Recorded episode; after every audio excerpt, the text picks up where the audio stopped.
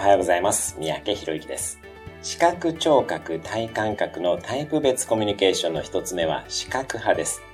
視覚派の方の特徴は以下になります？まず、物事を見た目で判断します。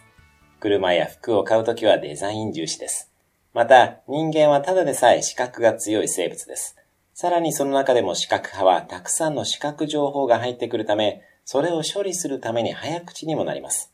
視覚派は目に見える結果も大切にします。よって、仕事上も目標が数値化される仕事を好む傾向があります。